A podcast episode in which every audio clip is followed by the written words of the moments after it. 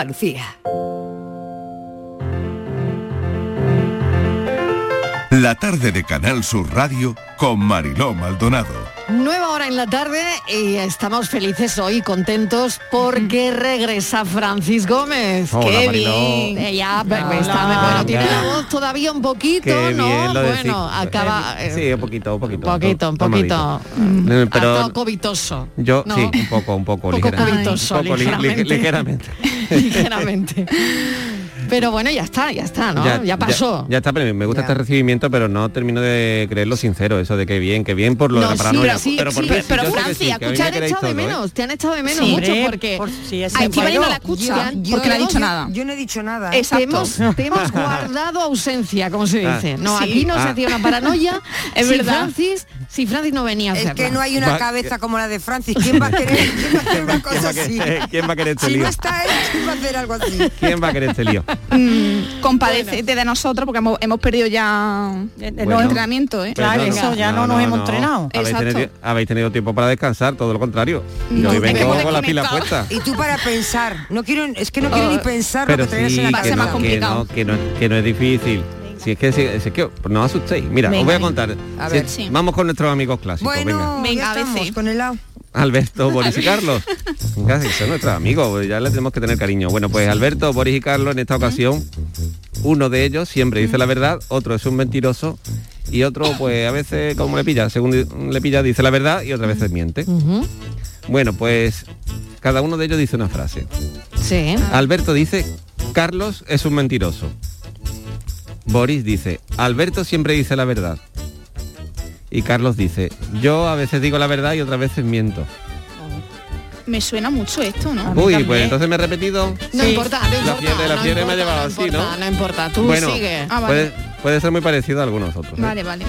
Eh, bueno, pues en este caso, bueno, a ver, ¿quién dice la verdad? ¿Quién es el que miente y quién es el que a veces que dice la dicho. verdad y otras veces no? Claro, ¿Y con no, lo que he y no dicho. dices nada más?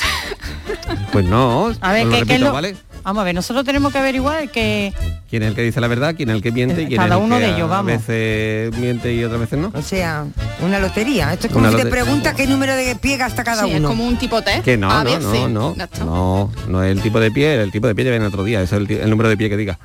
Ese os lo traigo otro día. Pero bueno, lo dicho, ¿vale? Uno de ellos dice siempre la verdad, otro siempre miente y uno a veces dice la verdad y Pero di algo más. Sí, os lo repito. No. Alberto dice que Carlos es un mentiroso. Boris dice que Alberto siempre dice la verdad y Carlos dice que una vez que él una vez dice la verdad y otra vez miente. Venga, pues a ver, A ver, dale, dale un a par de ver. vueltas que esto no tiene Sí. muchas más vueltas para Ya, ya sin para fiebre ni nada, ¿no? Ya sin fiebre, ¿no? No, la fiebre era para los demás, yo ya, Vale, yo vale. ya- yo ya tenía la Él mía. ya bien, él ya bien. Yo creo ya que- yo ya tenía la mía. él Ah, ya vuelve a ser el bien. de siempre. Alguna secuela tienes todavía. Pero ¿eh? Y lo que te rondaré morena. Sin secuelas, ¿no? Todo bien, ¿no? Sí, sí, prepararos para el final de temporada. Yo ya estoy Ah, preparando vale, vale, vale. lo Está, más está grande. ¿eh? preparando la apoteosis final. Sí, sí, de traca.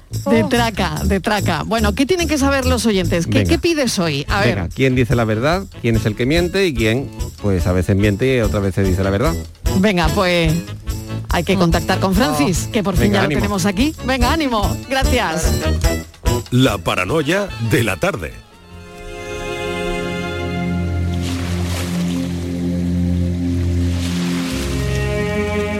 Hola, me llamo Mónica y tengo 44 años. Trabajo con personas mayores que para mí son especiales. Te escribo este mensaje a ti, que como tantas personas estáis viviendo de primera mano este mal momento. A todos nos ha hecho cambiar en todos los sentidos. Nuestra vida diaria ha dado un giro, pero no te preocupes, porque como todo en la vida, esto pasará y tú volverás a ver a esas personas que tanto quieres y que no paran de dar vueltas en tu cabeza. Ese día está cerca y podrás respirar el aire libre, volverás a ver el sol calentando tu piel y todo quedará en un mal recuerdo. Seguro que ahora piensas en todo eso tan bonito que cada día pasas con tu familia, cada pequeño detalle que has vivido, quizás darías tu vida por volver a pasarlo. Piénsatelo, ahora que el tiempo te deja hacerlo. Piensa en la de cosas que harás cuando salgas, porque las harás. ¿Y en qué les vas a decir cuando salgas a esas personas que están esperándote? No te rindas, recuerda que te quedan momentos bonitos que vivir y personas maravillosas con las que compartirlos. Haz todo aquello que no hiciste porque la vida te dará una segunda oportunidad. Te esperamos fuera, tu vida te espera fuera. Ánimo. Con todo el cariño del mundo te mando un abrazo y un beso enorme. Espero que mis palabras te lleguen al corazón. Entenderé que mientras siga vivo, habrá un camino de un solo sentido. Perdonar, olvidar y avanzar. Cartas que curan es ya un libro de una enfermera que se convirtió también en cartera.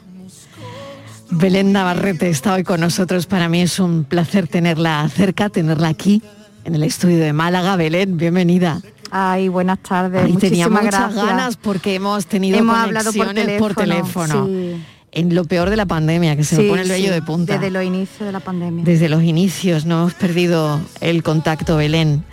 Y hoy qué bien, porque me encanta ponerte cara, me encanta que estemos juntas y, y lo más importante, la ayuda para esos pacientes que ha sido inestimable. Algunos han salido, otros no, desgraciadamente, pero ahí estaba esa intención, ¿no? La intención de ayudar por encima de todo, ¿no? Cartas que curan es ahora mismo un libro donde están compiladas cada una de esas cartas.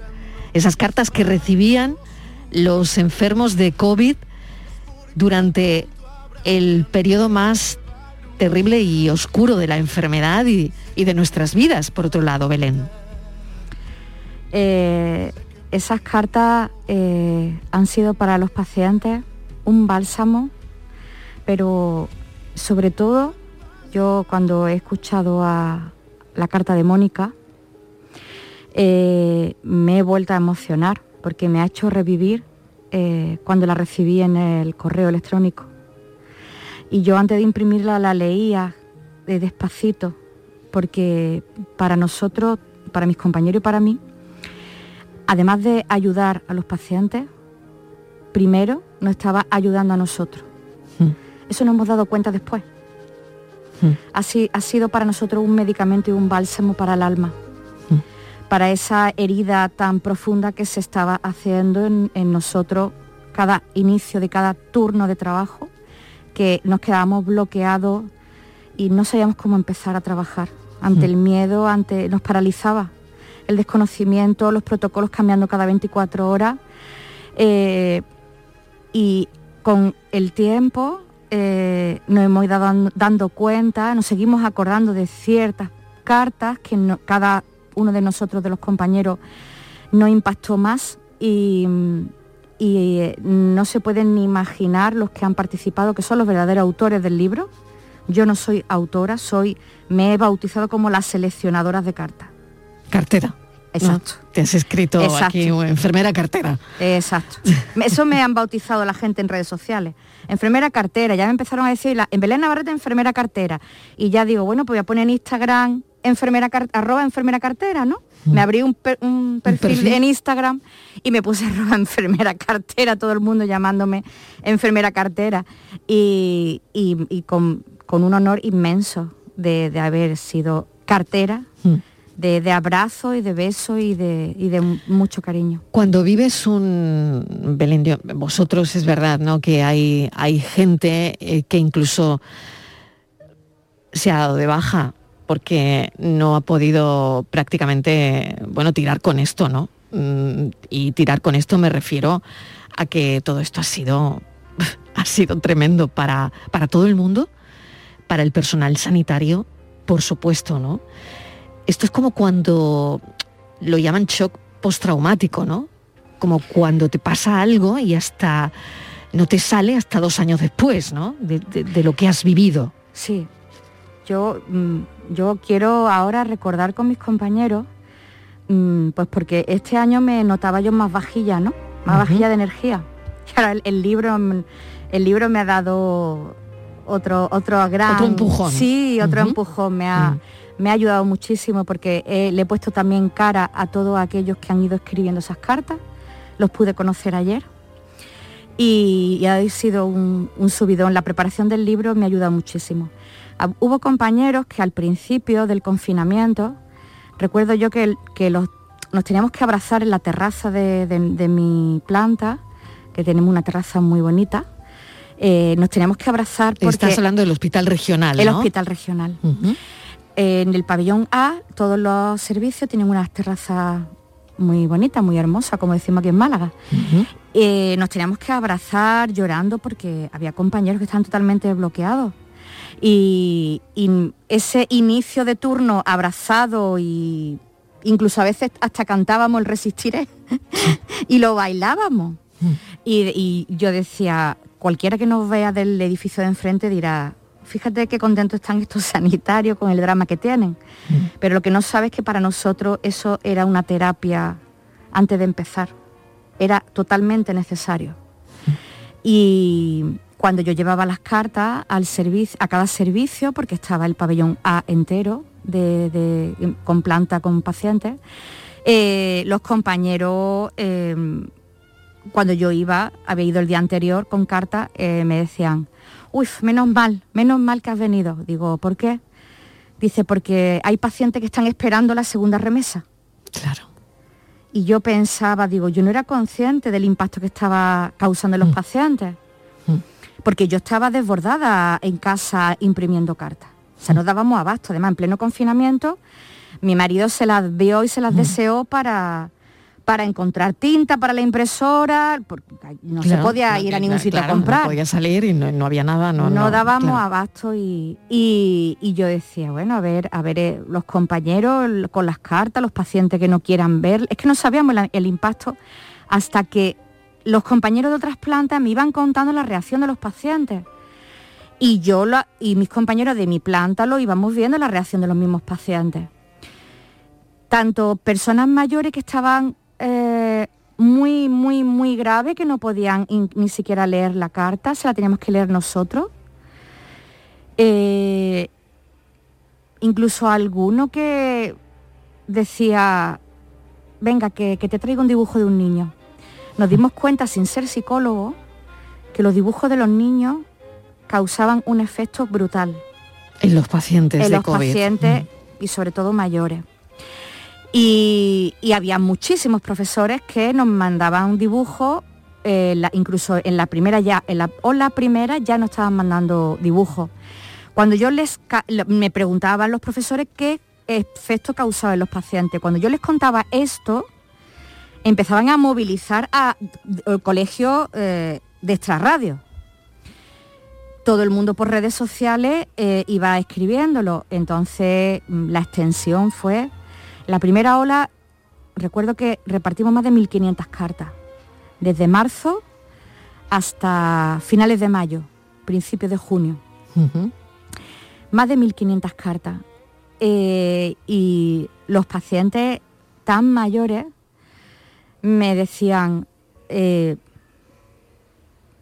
¿cómo puedo yo eh, tener este rato tan agradable y tan bonito cuando sé que voy a morir. Y yo decía, anda, hombre, anda, anda, anda, qué exagerado es, qué exagerado, qué va, qué va. Está usted muy grave, es verdad, pero eh, verá que va, a mejorar, tranquilo, la- las medicinas están haciendo su efecto, tal. Que no, que no, niña, que no. Me, me acuerdo yo un paciente en la habitación todo, me, me acuerdo su cara, no se me va a olvidar. Eh, niña, que no, que no voy a salir, que no voy a salir. Eh, lo, único, lo único agradable que voy a ver voy a ser- va a ser- esto, las cartas de los niños. Contra que me voy de descanso y cuando vuelvo me dicen mis compañeras, el paciente ha fallecido. Tremendo Belén. Y esa noche eh, soñé con él. Soñábamos continuamente por pacientes. Eso en 28 años que llevo en el servicio y mira que he visto personas que han muerto, no nos había pasado antes. Quizás por la situación, Belén, porque era uno, otro, otro, eh, por, mm, Muchos la- decesos en muy poco tiempo. en muy poco tiempo de muchas personas, ¿no? Fíjate que mm, tú estabas en el 95, lo he, he leído en, en tu perfil, ¿no?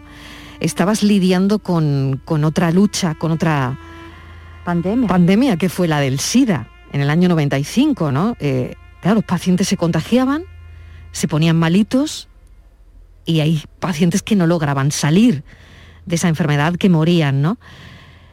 Pero la diferencia, me imagino, con esa lucha del 95 a la del 2020 era que esos pacientes no morían solos. No. No estaban solos. No.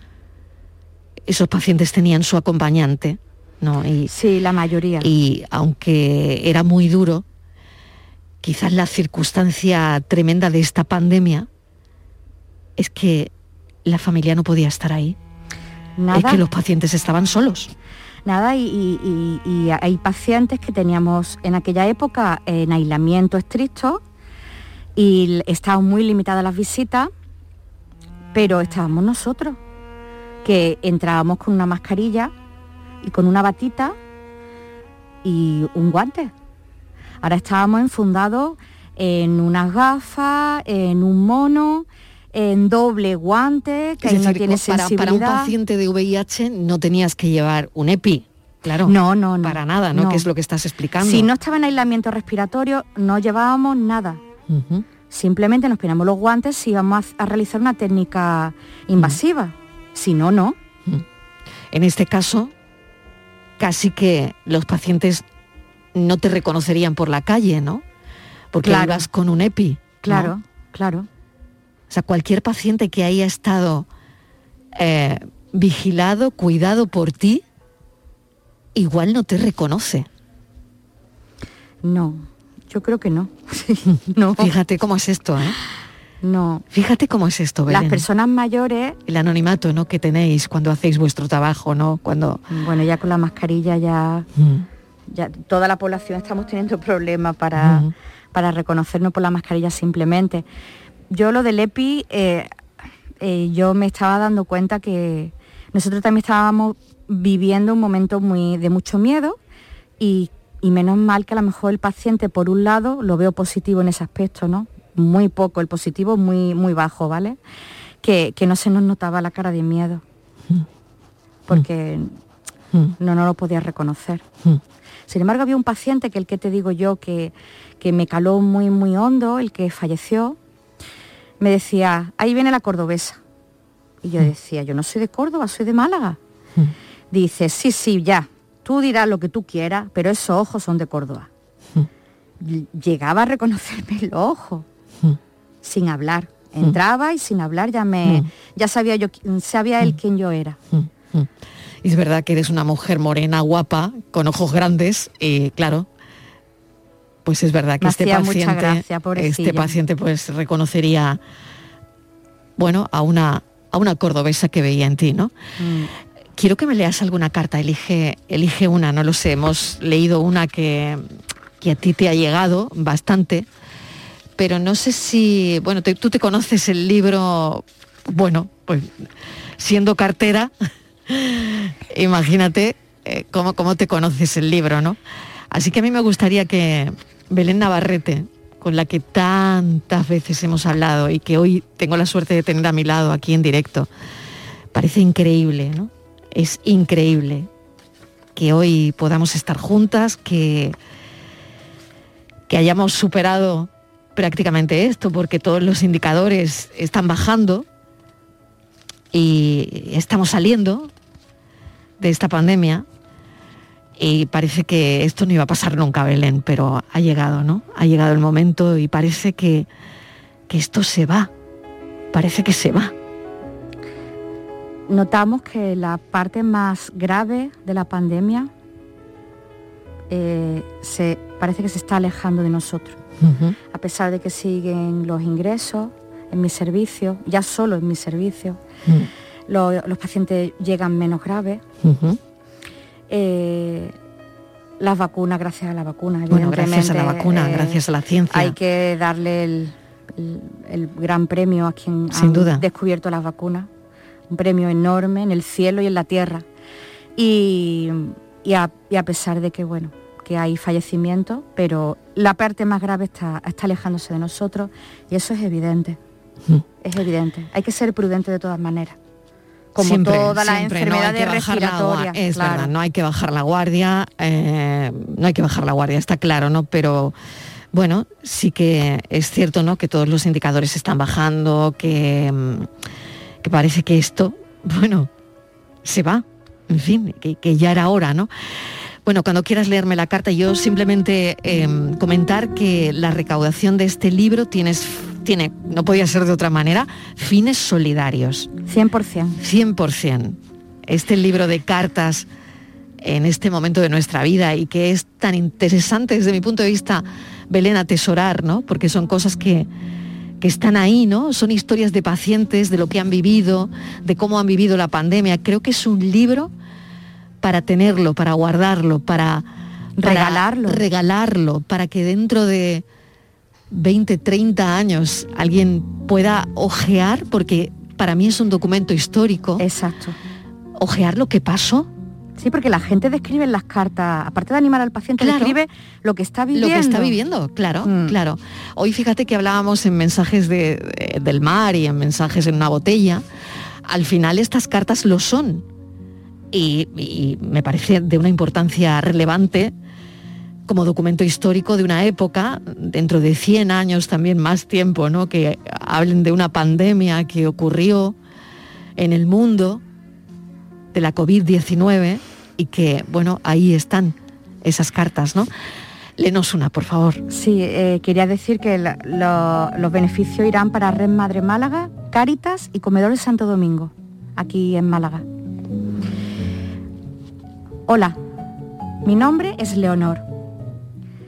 Sé que no me conoces, pero no importa. Lo que importa es que ahora mientras te escribo, te siento en mi corazón. ¿Sabes? Te veo con él. Te escribo para decirte que tú puedes. Yo podría estar ahí y me encantaría que alguien me diera confianza y cariño. Para mí eres una gran persona que ahora está sufriendo. Te escribo para mandarte mucho ánimo. Confía, no tengas miedo. Sé fuerte, vas a ganar este partido. A pesar de lo mal que te encuentras, tienes que mirar en positivo. Pensarás que para mí es fácil decirlo, pero cada uno estamos viviendo esta situación tan difícil lo mejor que podemos, trabajando en nuestras casas. Yo tengo a mis padres muy lejos y mi madre está enferma. Mi corazón y mi cabeza y corazón también sufre por no estar con ellos. Pero sé y confío en que todo va a pasar y que pronto nos vamos a abrazar. Por favor, te pido que sientas ese amor, que es lo que nos hace fuertes y une a la humanidad. Quiero que sepas que todavía te quedan muchas cosas por hacer, sueños que cumplir y momentos por compartir con los demás. Así es que toca poner lo mejor de ti, tu cabeza en positivo y espíritu lleno de confianza.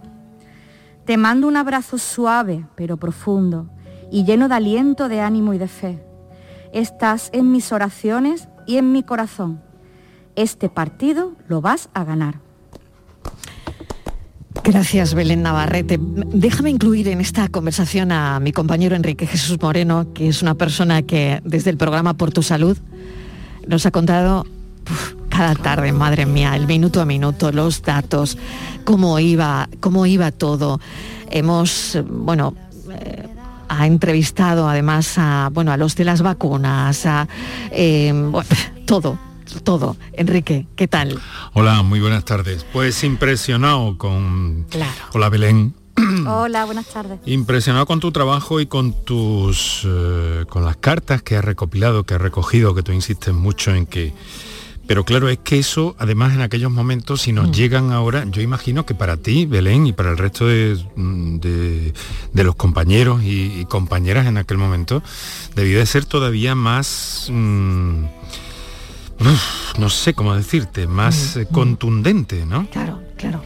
Eh, era una impresión en, en el alma el recibir las cartas, de verdad. Eh, cuando, cuando yo ayer eh, la presentación, con los conocí a cientos que estaban allí. bueno, es que, es que era un- explicarle que, que fue medicamento para el alma. Sí.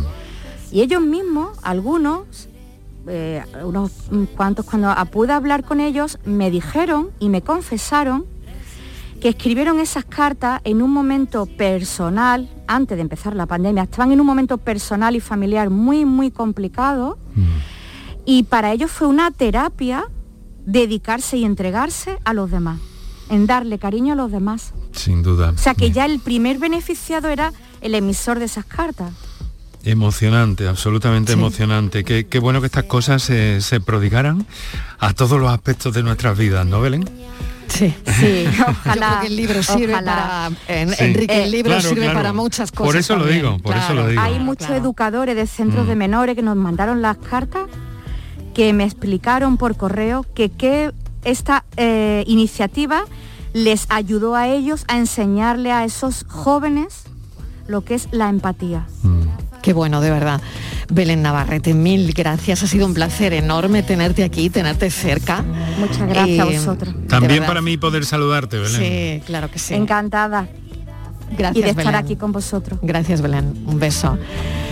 Enrique, fíjate, qué, emo- qué emoción. Esto no, no, no Mm. deja de no deja de emocionarnos. Es que de verdad, ¿eh? es, Sí. es alucinante. Será lo vivido.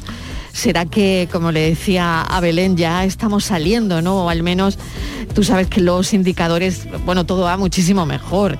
En fin, pero no hay que bajar la guardia, está claro, pero pero no sé, esto, esto se ha quedado en nuestros corazones, ¿no? Mm.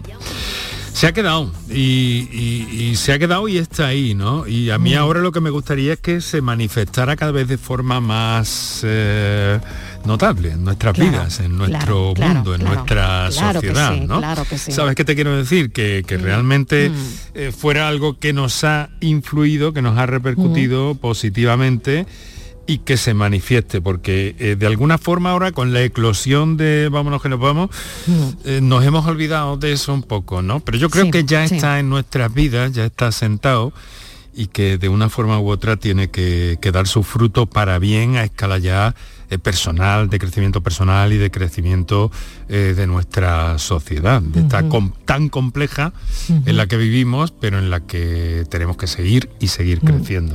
Claro que sí. Mm. Bueno, vamos al asunto de hoy. Cirugía de columna y mes de la escoliosis. No eso lo sabía. es, eso Interesante. es. Pues sí, porque eh, de alguna forma, bueno, mira, te voy a decir una cosa. vamos- mira, hoy es que vamos a hacer un programa que es que yo cuando cuando miro el cartel de los de los especialistas que tengo hoy me da miedo hacer el programa, te lo digo de verdad, porque tenemos un congreso internacional prácticamente. Mira, el Sí, qué doctor bueno, qué bueno. Antonio Pérez Abela es jefe de la Muy unidad de columna del Virgen de las Nieves. El doctor. David Farrington, que es cirujano ortopédico infantil en el hospital Quirón, Sa- Quirón eh, Sagrado Corazón. Y tenemos al doctor eh, Simón Fuentes, que es cirujano ortopédico y traumatológico en el Hospital Universitario Reina Sofía y que es secretario de la eh, Sociedad Nacional de Columna. Han estado reunidos estos días y le vamos a preguntar algunas cosas sobre ese congreso, porque con la columna, Mariló, están pasando muchas y buenas cosas y, y parece que es un aspecto que se nos pasa un poco desapercibido. Están ocurriendo grandes y grandes y grandes avances y hoy hemos decidido reunirlos a los tres. Este, este mes de junio, Mariló, es el mes de divulgación de la escoliosis y hemos tomado como punto de referencia esa situación que estos especialistas intervienen en continuamente y, hasta dónde están llegando en la perfección, en la tecnología, para solventar problemas que hace algunos años era impensable abordar incluso, ¿no? Así que si te quieres quedar y me ayudas un poco, porque yo estoy asustado, ¿eh?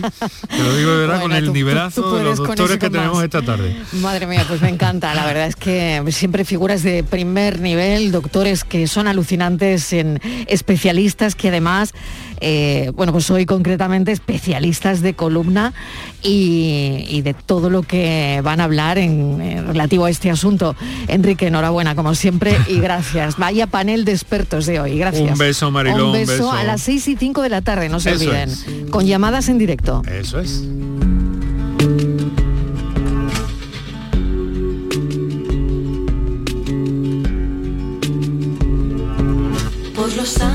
Ángeles de alas verdes de los quirófanos. Por los ángeles de alas blancas del hospital. Por los que hacen del verbo cuidar su bandera y tu casa. Y luchan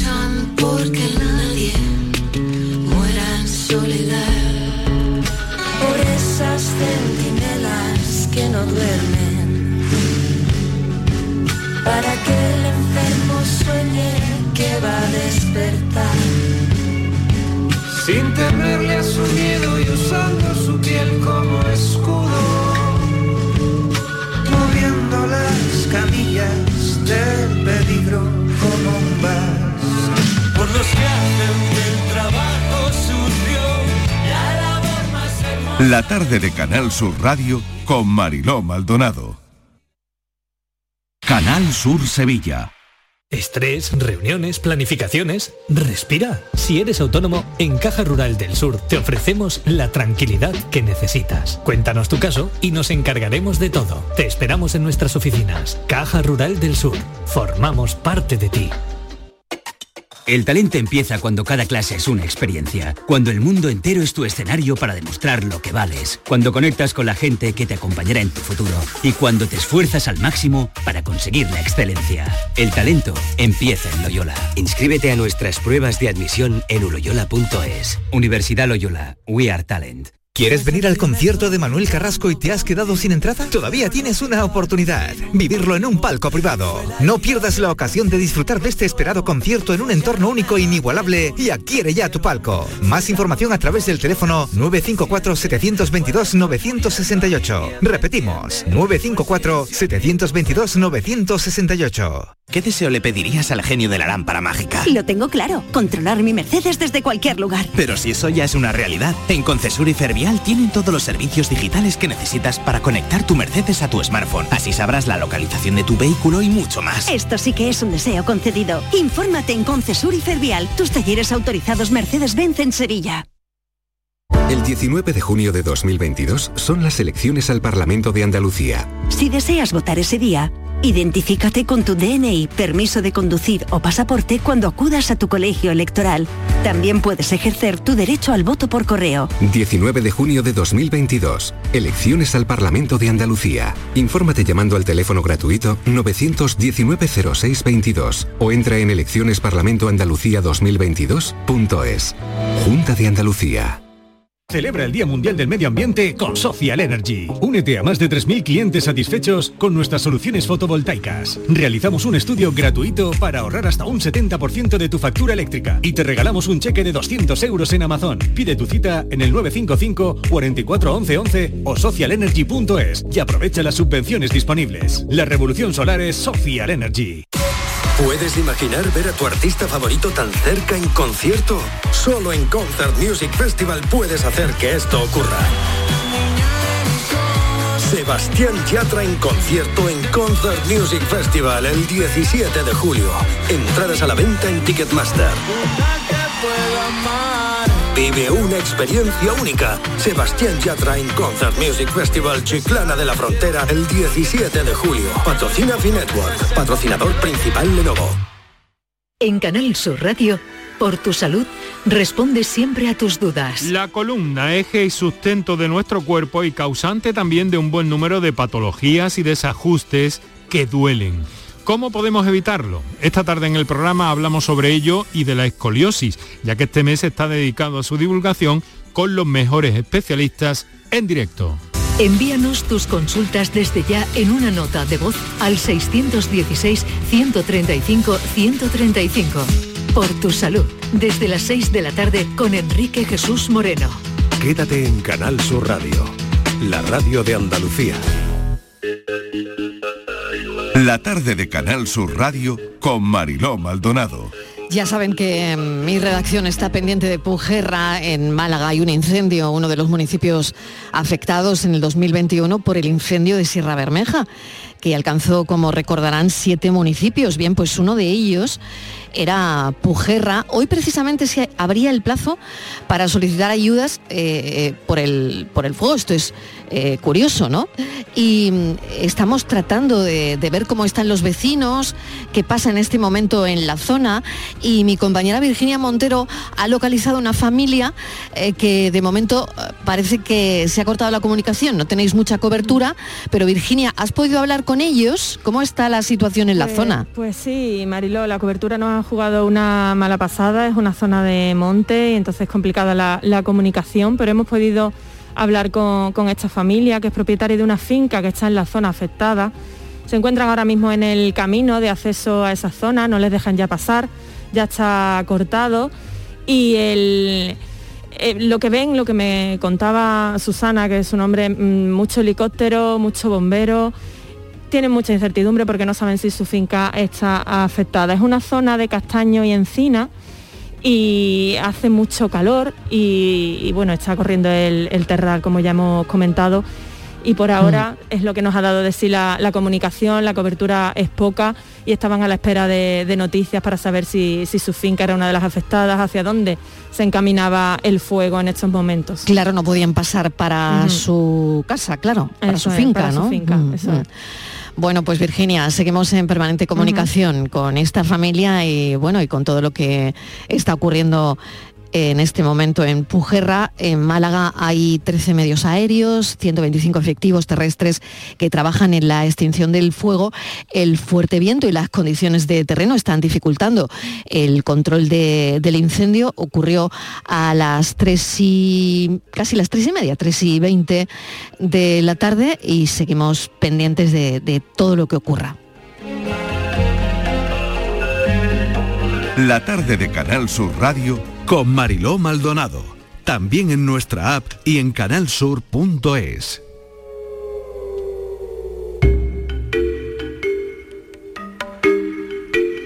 Hoy es día de la tarde en tu búsqueda con Patricia Torres. Patricia, bienvenida de nuevo. Hola Marilo, ¿qué tal? Y vamos con todo. Sí, pues vamos a comenzar porque se han cumplido, Marilo, ya dos años de la desaparición de Jorge Alamillo en, en Beas, en Huelva. Aquel domingo salió a las 9 de la mañana para dar un paseo con una botella de agua y su teléfono móvil. Un par de horas más tarde, en plena ruta, habló con su madre, le dijo que ella estaba regresando a casa, pero Jorge nunca volvió. Este joven de 41 años fue visto por última vez paseando por Candón. Un vecino contó a la familia que Jorge entró en su finca sobre las 11 más o menos a la misma hora a la que habló con su madre. Les dijo que estaba desorientado y que Jorge le preguntó cómo regresar a Candón. Ese hombre le indicó el camino y le trazó una recta para que volviera sin pérdida. Desde, entonces, ni rastro de Jorge. Así nos lo ha expresado María José, hermana del desaparecido. La escuchamos. Lo último que tenemos es donde se le perdió la última pista, que donde fuera a pedir ayuda a un vecino de los alrededores de allí de Candón y es lo último que tenemos. Lo que pasa que es una zona con mucha vegetación, de difícil acceso, entonces pues lo que hemos estado últimamente pidiendo es que se limpiara esa zona a quien corresponde porque mi hermano puede que se desorientara o le diera un golpe de calor y se cobijara en algún sitio y allí se quedó y no se ha encontrado pues por la vegetación que tiene y por el difícil acceso por mucho que, que hemos buscado. Jorge con pelo castaño y ojos marrones vestía en el momento de su desaparición pantalón corto negro y una camiseta. El pasado 24 de mayo el Ayuntamiento Beasino y su familia mostraron su agradecimiento y recordaron a este valverdeño y a los vecinos y familiares que participaron en el dispositivo realizado para su búsqueda. María José afirma que la esperanza por encontrarlo la están perdiendo. La escuchamos de nuevo. Y la verdad es que estamos mal porque no sabemos nada, la esperanza se va perdiendo porque si no apareció los primeros meses, los primeros años, ahora ya a los dos años y a nadie se lo traga la tierra. Ojalá algún día sepamos qué pasó y qué es lo que le pasó, es lo que necesitamos. No hay día, Marilo, que esta familia no espere el regreso de Jorge, desaparecido hace ya dos años en Beas, en Huelva. Así que le mandamos desde el equipo de La Tarde en tu Búsqueda mucha fuerza y un abrazo enorme a toda la familia. Desde luego. Siguiente asunto. La semana pasada abordamos en esta sección la desaparición de Francisco de Pablo Páez, un joven de 32 años que salió de su casa del, del barrio Hortaleza en, en Madrid el 21 de marzo y nunca volvió. Sí, el próximo 21 de junio se cumplirán tres meses de su desaparición. Estaba jugando a la videoconsola con un amigo y le dijo que tenía que hacer una cosa y que ya volvía. Salió de casa en torno a las 6 de la tarde sin documentación, cartera, tarjeta sanitaria ni DNI.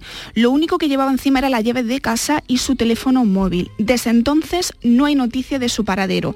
El abogado de la familia ha pedido en sus recursos que se realicen las pesquisas oportunas, ya que el juez decidió sobreser el caso el pasado 13 de abril. Juani, madre del joven, está convencida de que no se trata de una desaparición voluntaria y quiere que se sepa la verdad, Mariló.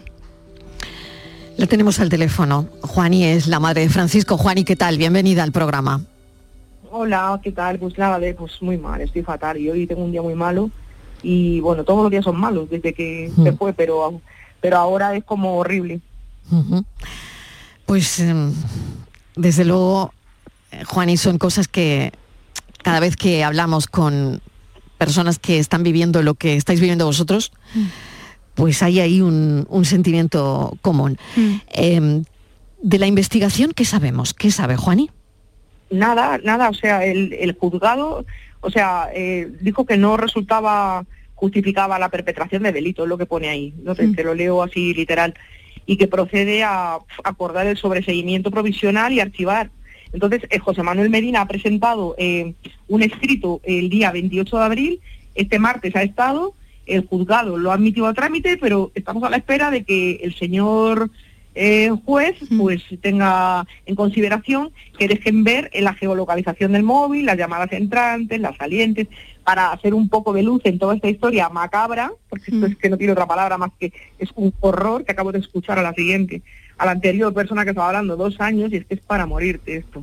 Hmm. Es para morirse, o sea, de dolor. Juan y buenas tardes, soy Patricia. La semana pasada ya adelantamos ¿no? que la investigación no cesa, la policía sigue, sigue trabajando, pero se estanca, se, choca contra un muro y es eh, el ámbito de la parte judicial, porque el juez ha denegado acceder, como hemos dicho, a la actividad del teléfono de tu hijo, a la geolocalización, que daría muchísimas pistas, y claro, la policía está atada de pies y manos. ¿Qué, mm, bueno, no sé qué motivo os ha comentado el juez por denegar eso.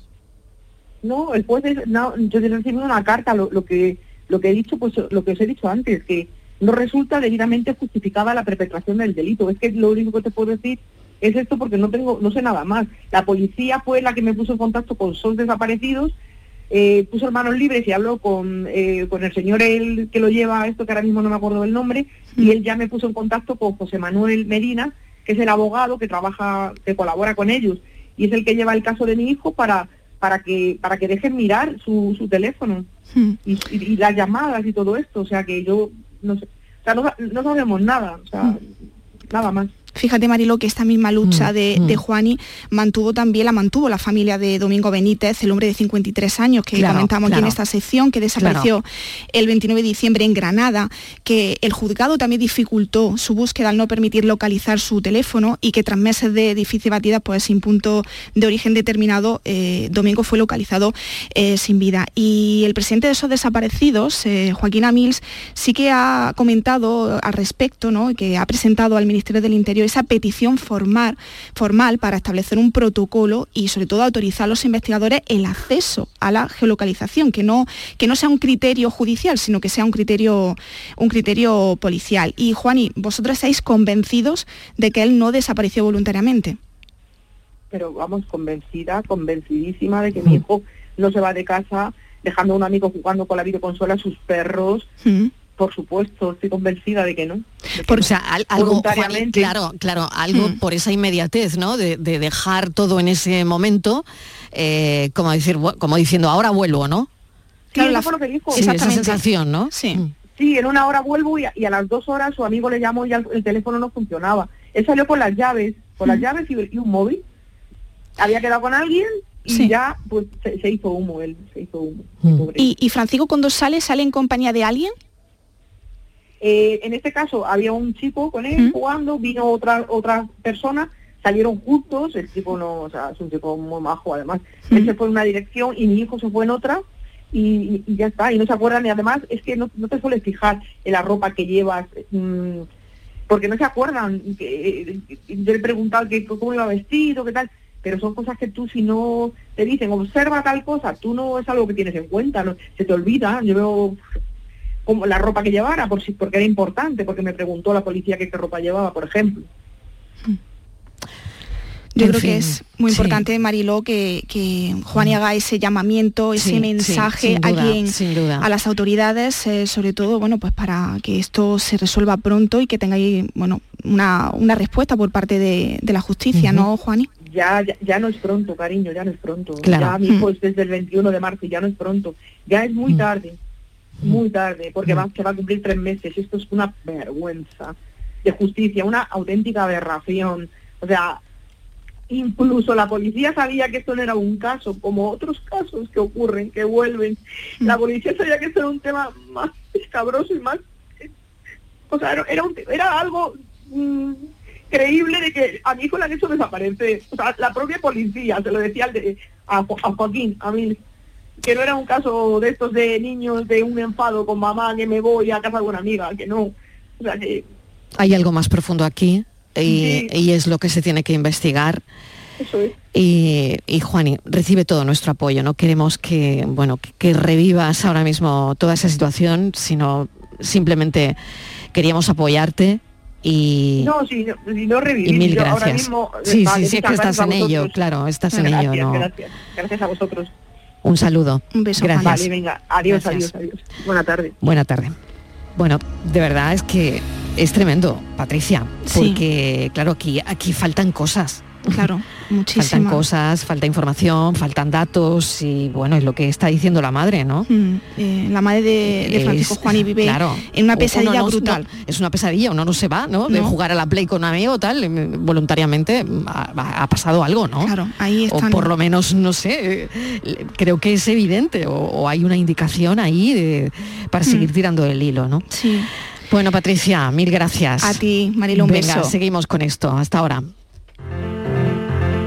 ¿Cómo ha ido esa paranoia, Francis Gómez? Pues abandonadito me tienen. Abandonadito, claro. Ahora tienes que tienen, recuperar ahora a tus a fieles. fideliz- volver a fidelizar a todo el Tienes que mundo. No, no, recuperar no, a tus fieles. Aparte de Juan de Córdoba, para recordarme que esta es mm, demasiado parecida a otra anterior. Vaya, vaya. Pero- bueno, ¿y pero- cuál era el resultado? Muy a bien, ver. Muy bien, vamos, muy parecida, pero respuesta no me da, Juan. Dame una respuesta. O sea, que ni me hiciste caso en aquel entonces ni me has hecho ahora. Bueno, a ver. Bueno, pues como ya comentaba, eh, había tres personas, Alberto, Boris y Carlos. Uno siempre dice la verdad, otro miente siempre y otro dice la verdad a veces y a veces miente.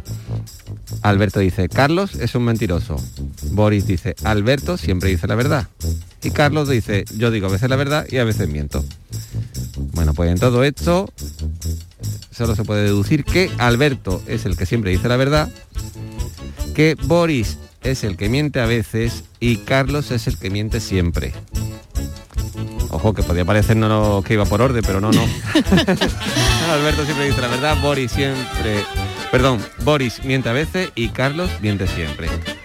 Bueno, mañana traeremos otra. ¿eh? Mañana traemos otra, ¿eh? claro que sí. Y yo no solo me alegro de la paranoia, que haya vuelto la paranoia, sino me alegro de que Francis Gómez ya esté de nuevo integrado en el equipo. Así que Francis, mil gracias, de verdad. Bueno. Oye, que me alegro de que estés aquí ya. Gracias, gracias. Yo también, yo también me alegro. Ya mejorcito, ¿eh? Uf, mejorcito. No te cuento, ni te cuento. Pensamos.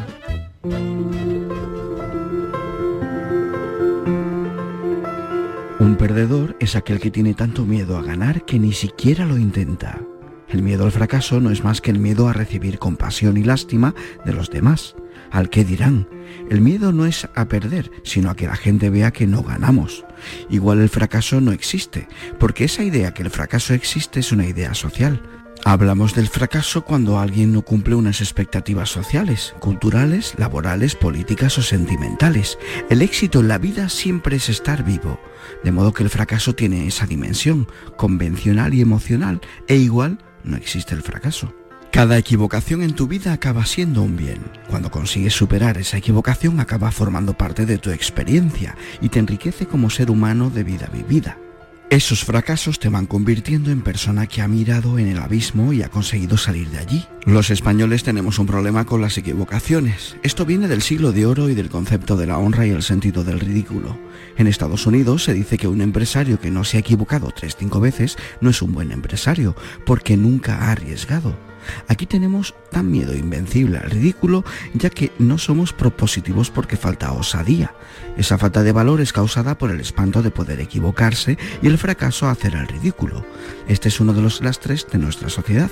El pensamiento nos induce a que no hemos de vivir para fracasar, pero tampoco hemos de poner como meta absoluta en la vida tener éxito, porque ni el éxito, ni los honores, ni las riquezas, ni los poderes pueden dar sentido a una vida. Sea lo que sea que te dé miedo hacer, hazlo comete tus propios errores. Benedetti decía aquello de no te rindas, por favor, no cedas, aunque el frío queme, aunque el miedo muerda, aunque el sol se esconda y se calle el viento, aún hay fuego en tu alma, aún hay vida en tus sueños, porque la vida es tuya y tuyo también el deseo, porque cada día es un comienzo nuevo, porque esta es la hora y el mejor momento. Una vez alguien dijo que somos nuestros sueños, que si no soñamos estamos muertos. Cuando haces algo que pensabas que nunca podrías hacer, te vuelves valiente para siempre. Hoy es el día perfecto para ponerle alas a tus sueños y a tus miedos. Não sei mais que.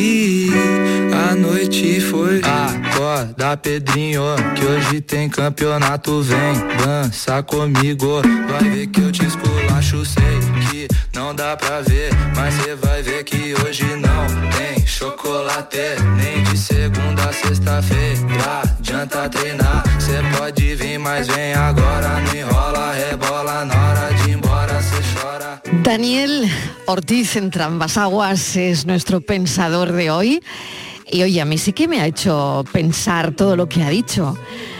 Es más, yo añadiría que a veces la monotonía, la rutina, cortan las alas, cortan la salsa de la vida y nos llevan sin querer a apagar la chispa que nos da esa alegría del día a día, ¿no? Así que yo añado al pensamiento de Daniel esto también, ¿no? Cuidado con la rutina y la chispa de la vida, cuidado con eso. Y esta música que está sonando también me la ha pasado Daniel Ortiz y lleva asiento número uno en Brasil tres semanas. Bueno, allí igual va a ser la canción del verano. Y quién sabe, a lo mejor aquí también. Hasta mañana, a las 3 volvemos muy pendientes del incendio, los servicios informativos de esta casa. Adiós, hasta las 3.